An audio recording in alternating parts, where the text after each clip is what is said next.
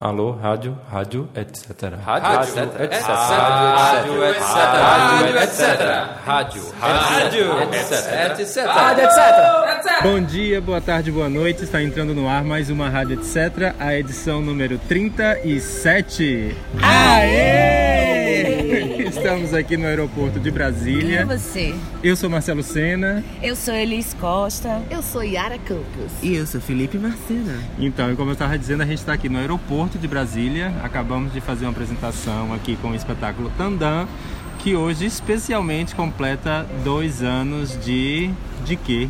De estreia. De estreia, de vida. De Parto, de parto, nascimento. Nascimento. Experiência, na De verdade. aniversário, né, gente? É isso, aniversário. Tandã. Dois anos. Tá, parabéns. Então, só que Tandam, não sei se quem está escutando agora, né? Se você que está escutando conhece um pouco a história desse espetáculo. Ele foi criado inicialmente pensando em umas experiências que a gente estava criando, que a gente chamou de audiodança, que eram experimentos sonoros a partir de investigação para trilha sonora, do que se pensar também de som e de experiência né, auditiva durante um espetáculo de dança e das experiências também de dança que não seja somente o espetáculo. E aí, numa das finalizações desse processo de investigação, a gente criou uma instalação sonora e a gente levou para o Instituto de Cegos.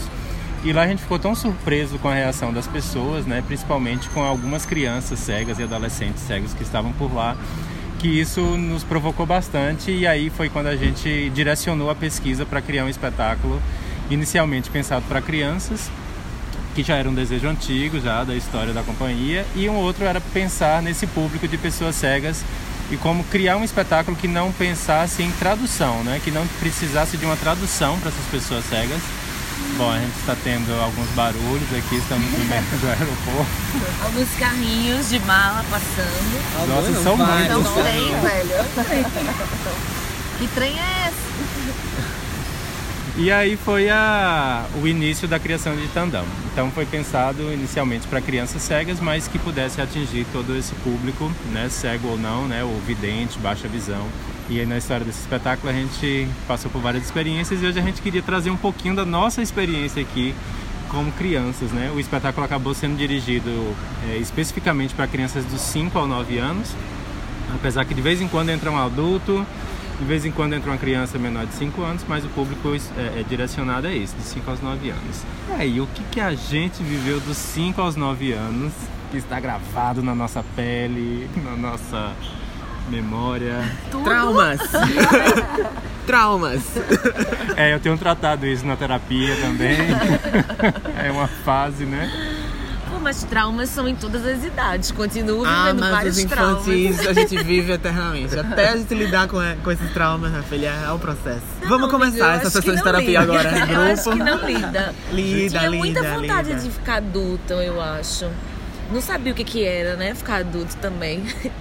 Tinha vontade de ficar adulto. Quando eu penso nessa vontade de ficar adulto, eu, eu identifico como um desejo de autonomia, de liberdade, assim. Já fazendo uma ponte com, com o Tandam, acho que esse é também um dos, também foi um dos nossos desejos, assim, na, na criação desse, desse trabalho, assim, de, de possibilitar a experiência de autonomia, né, de liberdade. Eh, por, da minha parte, eu identifico isso, assim, que eu acho que, de alguma forma, eu, eu pego a Elis de 8 anos é, e digo, ah, é isso que você quer, garota? Então tome aqui um pouco, né? E, e deixo as crianças que entram meio que experimentarem por mim uma coisa que eu não posso nem dizer que eu não tive, porque sempre fui muito amostrada e a minha mãe adora. A gente percebeu em alguns vídeos que a mãe deles tinha uma câmera VHS. Ela arrasava, maravilhosa. filmava. Temos os registros. Ela não eles só amostravam. filmava, Lambadísticos. Lambadísticas. Maravilhosos. Ela só não filmava, como também encorajava o amostramento, né? Gritando, vai Elise! Incentivo Luci. Costa. É, nossa, meu mãe trocínio é, para muito além do capital. Sim, graças a já. Me lembrar sempre dançando, sempre brincando de dançar, sempre brincando de fazer teatro, de, de chamar as pessoas para assistirem, de chamar as pessoas para participarem das brincadeiras de, de arte que eu fazia. Nunca fui boa com bola, né? Nunca fui boa de com essas coisas de explosão, de força, e que as crianças, sei lá, subir em árvore Sempre tive medo dessas coisas. Me parecia muito arriscado. Bom, De 5 a 9 anos eu gostava de subir em árvore, de subir em muro, subir nas coisas. Mas eu gostava mesmo, né, de dançar nos meus aniversários. Eu era a estrela do meu aniversário, eu dançava para os convidados. Então não deixava ninguém dançar. aquela foto que você revelou agora é dessa época, né? É dessa época, acho que eu tinha uns 5, 6 anos ali. E eu gostava de ver televisão e ver as novelas e os filmes, e eu queria ser ator. E eu queria ser cantor, eu queria ser artista, né? Quando eu era criança eu queria ser artista. E eu queria vestir as roupas da minha avó e da minha mãe. E os sapatos, e passar batom, e beijar as paredes. Gente, eu beijava as Beijava paredes as paredes. também. Tinha manchas de batom nas paredes do quarto Que, da minha avó. gente? Ficava beijando os dedos, assim, juntava os dois dedos e fazia de conta que era uma boca. Aí, um- Não, mas eu não tô falando de experiência, eu beijava, eu gostava do carimbo. Ah, Era- beijar. coisa da- é, na parede. A marquinha da Xuxa. Era a marquinha da E eu Xuxa. assim, ó, beijando o dedo, não tem uma boquinha, meu Deus do céu. Aí pra treinar a língua. É, tem na língua. Uh, Como é que vai ser? Tinha tinha a história de beijar um copo com gelo pra treinar a língua, que aqu- aquilo obviamente não dá certo. Aquilo, você não deve beijar alguém como se estivesse enfiando a língua num copo de gelo. Um gelo, gente. Não é agradável. Não faça isso. Então, se você tem dos 5 aos 9 anos, não deveria estar escutando esse podcast. Não deveria, mas se você tem um filho ou uma filha de 5 ou 9 anos em casa, se eles disserem que querem ser artistas, considere essa possibilidade. Foi isso, assim, eu cheguei a ter algumas experiências é, de dançar em público mesmo, assim, tipo, juntar é, com minhas primas e dançar em shopping, as chiquititas. Minha avó fazia figurino, a gente tinha um professor de dança que ensaiava a gente. Como era o nome dele? Alberto Brigadeiro, que é o missíssimo da família. Um beijo, Alberto. É, Meu Deus, aquele avião tá muito baixo. Imagina, a gente registra um som de um Não, acidente, não. tá ligado? Só o som. Não, não acontecer. Tá tudo bem. É porque tá pertinho mesmo do aeroporto, ele tá baixinho. Para que Yara tem pânico de avião. E outra coisa. É, participei, participei, cheguei a entrar no elenco de dois espetáculos de teatro. Olha. Fui escalado pra ser protagonista dos dois, Olha, mas fui demitido de ambos demitido. antes da estreia. Esse é um dos traumas Isso é da um terapia, trauma. né? O primeiro era um do meu, do meu tio Adriano Macena, só que E aí ele te demitiu? ele me demitiu e colocou um adulto pra fazer uma personagem. Mas Adriano, rapaz. E o outro era um espetáculo de Antônio Bernardes, uma adaptação de É. ET, o extraterrestre, que eu ensaiei por uns dois ou três meses, só que aí primeiro me tiraram e depois o espetáculo não aconteceu. Na verdade, não cheguei não, nem lembro direito de como foi esse processo de sair. Acho que eu fiquei triste, mas enfim, parece que era meio. Tava dando errado o espetáculo, era, parece que era ruim. Tipo, Uma era, versão de ET, era, um- né, era uma versão de ET que era na verdade. E eu ia fazer um duende que recebia um ET que caía na- no Amigo, planeta dos duendes. Foi bom, na verdade, hoje eu faço assim, livramento. Imagina eu botar isso no meu currículo. Não, tem coisas que eu não É, boto. não aconteceu. Não Currículo é aconteceu. seleção, querida. Antônio. Nessa, nesse período também eu comecei a dançar, tipo. Como é que a pessoa pode dizer? Em academia, né? Fazer aula de dança. Fazer aula de dança. Porque dançar, eu acho. Todo mundo dança desde sempre, né?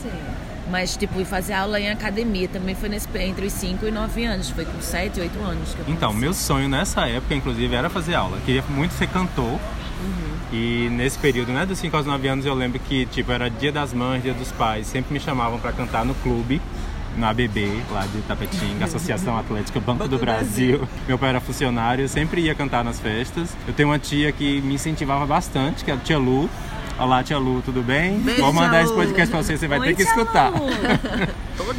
Me estimulou bastante. Depois disso também queria ser músico. Aí, aí pra isso era mais difícil, né? Não dava pra ficar fazendo qualquer coisa em casa. Apesar que eu tinha uma escaleta e eu ficava anotando inclusive a cor, né? O dó era azul, o ré era verde, aqui. Aí eu pintava no papel pra eu lembrar depois como era a música. E dançava bastante. Inclusive tem uma foto também desse período, né? A gente até revelou juntos agora. Felipe revelou essa dele dançando na festa do, aniversário, né? E eu é de, uma, de final de ano dançando com a roupa de He-Man.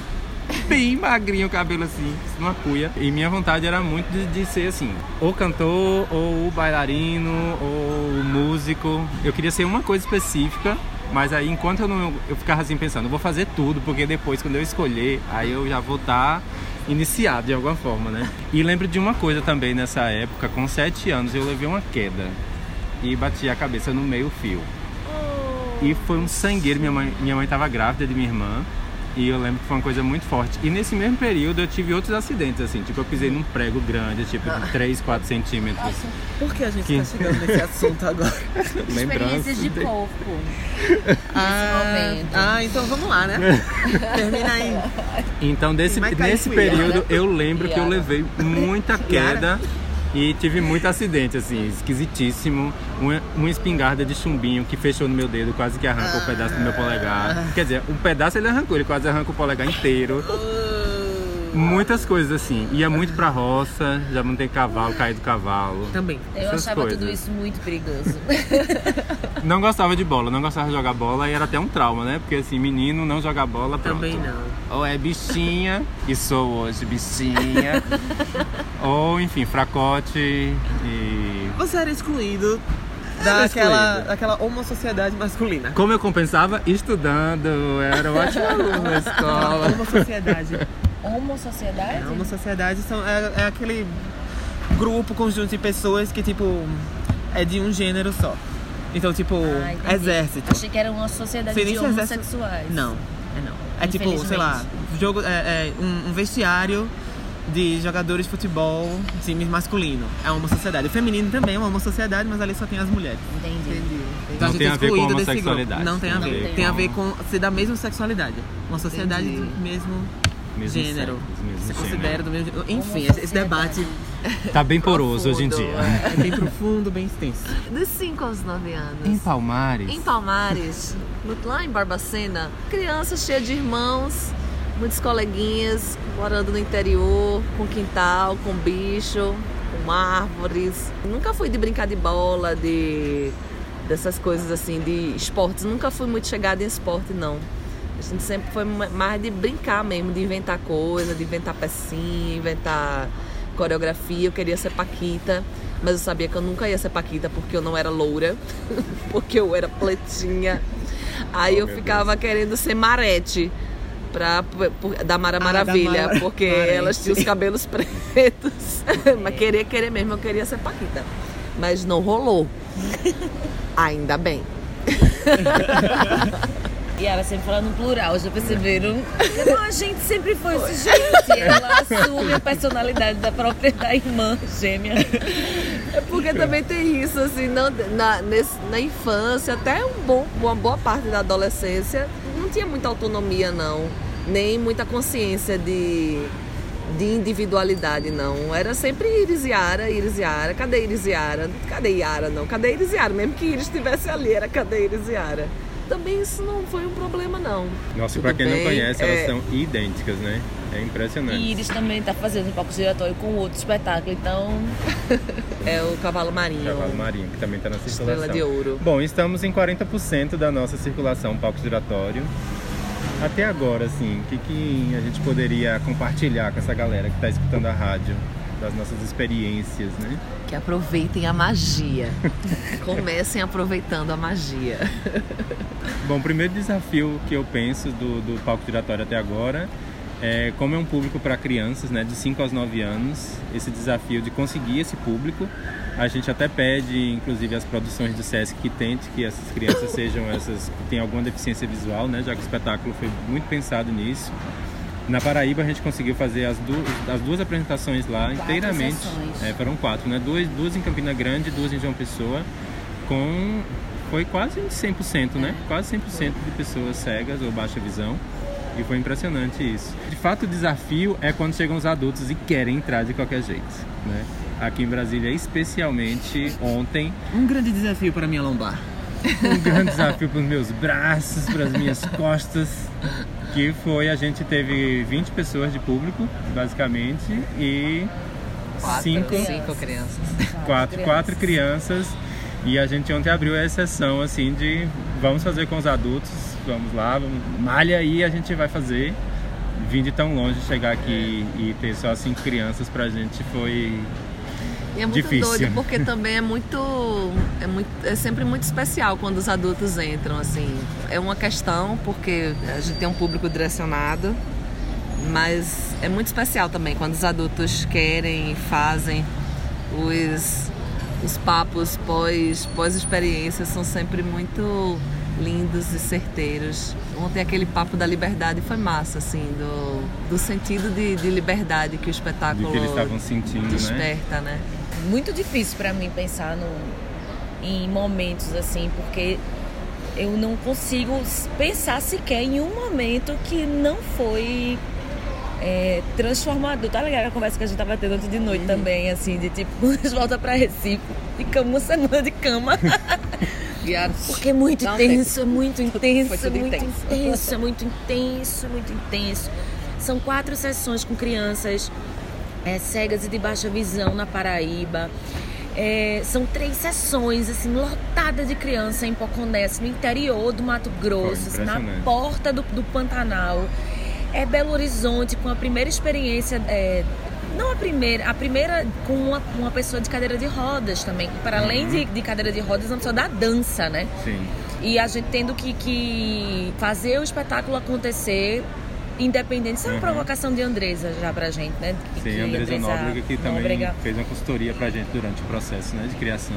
que desde o primeiro momento ela alerta pra isso, né? Vocês estão é, pensando nas- na- em pessoas é, cegas ou de baixa visão, mas é, vão se aproximar de vocês outras pessoas com deficiência, porque E é o que de fato está acontecendo. né? Acontece. E é o que de fato tem acontecido nesses dois anos, assim. Inclusive dos outros trabalhos da gente, né? Dos superficiais É, também. quando a gente foi para Portugal, a gente chegou lá e a, a produtora da gente falou: então, tem um grupo aqui, eram 30 pessoas, eu acho. 30, 40, por aí. É, que pessoas que com deficiências diversas, assim, pra gente dar uma oficina, a gente não estava com o espetáculo Tandan, a- circulando com ele, era com superficiais, apresentando involuntário e videodanças. E de, de, de repente surgiu essa oficina lá pra gente ministrar, né? E já foi ali um recado, assim, ó, tá, já tá, a energia já tá atraindo de fato. Tem uma coisa também que me marcou muito, foi a, a nosso intercâmbio, né, em Belo Horizonte, com o pessoal do projeto Diversa e Dança, pela sensibilidade da diretora, né, Renata. Renata e o próprio grupo, assim, como se formou e o que cada um tinha de, de vida, assim, do que, que eles falaram no próprio processo criativo, como é transformador, muitos que inclusive não tinham experiência profissional com dança, quanto isso modifica, né? Para mim é a grande crença de continuar fazendo dança, de continuar fazendo arte, é de acreditar que isso modifica as pessoas, que isso torna talvez o mundo um pouco mais possível de, de se viver, de estar, enfim, atento, né? Abrir as percepções da gente para outras coisas e para a gente mesmo, né?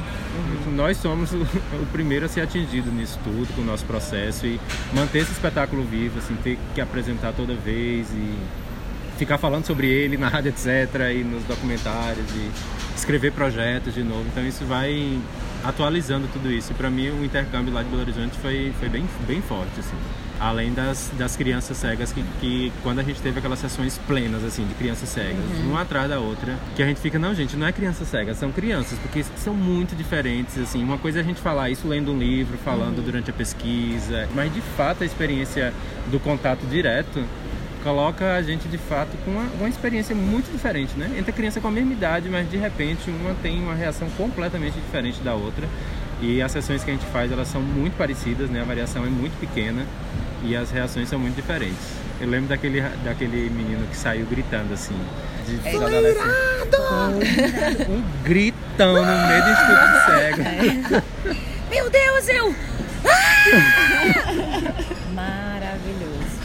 A menina de Porto Alegre, infelizmente não tô lembrando o nome dela agora, porque também. Gabriela. Gabriele. Gabriele, eu acho. E a gente sai Porto anotando os nomes, né? também, Uma é. por uma durante as apresentações. como essas experiências mudaram a forma da gente pensar os projetos. Enfim, a gente que vive de arte em Pernambuco, a gente tem um calendário, né, que, que, que é o do Fucultura. E o Fucultura já tem algum tempo que tem esse estímulo de se pensar a sensibilidade. E confesso que eu sempre eu lidei com, com esse fator de formas muito diversas durante todo esse período. Desde a raiva, porque não entendia a importância assim, daquilo, tá ali E a exigência de ter algo a mais, a mais sem ter mais grana. valor, né? Muito pelo contrário, às vezes tendo menos grana, né? É, mas quando você inclui essas pessoas na sua vida, porque é isso que acontece, né? Você abre um espaço na sua vida para que, que a própria vida ocupe, porque isso é vida, né? Essa diversidade de corpos, de pessoas, pensamentos, experiência. E aí quando a gente se coloca nesse momento agora de escrever, agora há pouco tempo atrás, né, digo, para escrever os projetos de novo, como é que a, como a nossa preocupação com a acessibilidade mudou? Né? Como a gente pensa de como é que isso vai fazer? Pô, quero comunicar com A essa gente de galera. fato quer que ele seja o nosso público, né? É. E um, tipo, um dos momentos assim de, de eu ter proposto assim, gente, vamos, vamos gravar uma rádio etc, porque tem um monte de gente cega assistindo nosso espetáculo. E talvez a Rádio Etc é um meio da gente Continuar poder divulgar, né? Vários que tem WhatsApp, que tem uma rede de contato entre eles. Tipo, a gente manda o link, eu mando o arquivo. E é uma forma deles estar em contato com a gente. Nem todo mundo acompanha o Instagram, nem todo mundo consegue ter as ferramentas de acessibilidade no próprio celular, enfim esses recursos e a rádio que começou como um experimento pela sonoridade, pela ideia de se construir uma narrativa, é, também se torna hoje uma ferramenta de acessibilidade, né? Para chegar também nessas pessoas que não podem ler nosso blog, nosso site, nossas divulgações e acompanham também pela, pela nossa antiga rádio. Tão antigo, né, gente? Rádio. E tá aí servindo de tanta, tanta conexão com as pessoas também. Ah, é, vocês já falaram, acho que basicamente tudo que foi bem marcante, assim, das, de experiências específicas em cada cidade. Mas uma coisa que tem marcado muito é uma coisa que na verdade é do espetáculo e que acaba levando pra vida, assim, que é o constante desafio, o desafio de estar constantemente ativando a presença e de estar recebendo aquela pessoa específica, aquele corpo específico e estar atento durante seis minutos do espetáculo e das duas horas da apresentação, né, para as 20 pessoas ou mais. Ou 2 horas e Ou 40, duas horas- como Ou 2 horas e. 40, como no caso de, de, de Brasília. Eu não tô reclamando, Brasília foi maravilhoso. Muito obrigado por tudo. Vocês foram incríveis. Mas é dessa constante presença, de estar a- ativa, assim, tipo, cada pessoa que vem, ela tem um corpo diferente, tá passando por uma situação diferente, tem experiências diferentes de vida, e aí quando Soluções chega lá que dentro, Você tem que encontrar também, encontrar né? a solução na hora, ou quem sabe faz ao vivo, e lida ali com o corpo ao vivo. Isso é presença, isso é estar atento, isso é ter a empatia, sabe? É um é um constante exercício disso. E foram muitos corpos diferentes, e a gente está só em 40% do palco giratório. Muita gente diferente. Agora a gente tá indo pra Manaus. tamanhos diferentes, pesos diferentes. O mundo é tudo. diferente. Eu Pois é é, isso, a é conclusão. isso. a Gente, como disposição é diferente de cada Disposição é pessoa. tudo, é. Então isso pra mim é o que tá sendo mais marcante e que acaba é é um, tem um movimento meu consciente de levar isso, escolar isso para as outras áreas da vida mesmo, para o cotidiano e tal. Tudo isso que a gente que vocês falaram também foram momentos que me marcaram muito. Mas tem também o a diversão assim de, de, de estar fazendo e e as coisas que acontecem o que- a graça de a graça de estar fazendo a graça de Grace e a graça de ser engraçado mesmo, assim, porque tudo acontece na hora e a gente tem que ter a carta na manga o tempo inteiro para solucionar e acontecem coisas muito divertidas, muito engraçadas e nossa, eu adoro. Adoro. Ontem mesmo foi um dia que coisas engraçadas aconteceram. Teve, acho que foi Samuel. Ele começou a ficar empolgado com, com, com o passo a passo das almofadas e teve uma hora que um pedaço do corpo dele ia resvalar no chão, assim, no bole-bole das almofadas. Aí eu me joguei assim com o corpo pra barrar a queda dele. Eu, aí fiquei lá. Era até só até aqui. É, até Porque aqui, tá muito fica grande. aqui. É, para aí. Isso de ontem, mas nossa, Acabei de me lembrar também da oficina de Fortaleza. Como maravilhosa foi com um grupo de- Um grupo de teatro de, De teatro. também. que tinha cegos e baixa, Baixa visão. visão, assim, incrível também. Impressionante. Muito legal, muito, muito legal. Bom, a gente vai se escutar futuramente. Já já a gente faz um outro episódio falando das nossas experiências turísticas. Parte 2, né? não, parte 2, né? Porque também estamos a 40%, né? Tem mais 60% pela frente. Coisas vão acontecer. Pra Manaus em alguns minutos, horas. Daqui a três horas a gente chega lá. Enfim, Vamos lá, porque 2019, esse ano tão louco do Brasil e a gente circulando. E a gente aqui em Brasília, A né? gente aqui em Brasília. Vamos lá que isso a aqui gente, tá aberto. e a gente, a gente tá em Brasília. A gente foi no. Congresso Nacional em 2019, Foi. você acredita? a gente não conseguiu trazer bombas, foram barradas no aeroporto. Ai, foi uma Não, pena. amor, quem a gente não conseguiu? Foram 2 horas e 40 ontem De de, bomba. bomba. Ah, não, não queria explodir, não. O Congresso nem aquela história, não. Muito bonito. Agora, as pessoas, algumas, eu queria dar um tapa na cara. Só um. Um abraço. Em Eu outras, acho que a gente outras. devia ter feito Tandan no Congresso. No Congresso. A eu gente, acho que- eu acho que o Congresso precisa ir andando. Eu também acho. Eu acho que é. E o Senado, e a Câmara dos Deputados, e o STF, Vamos lá. todos eles.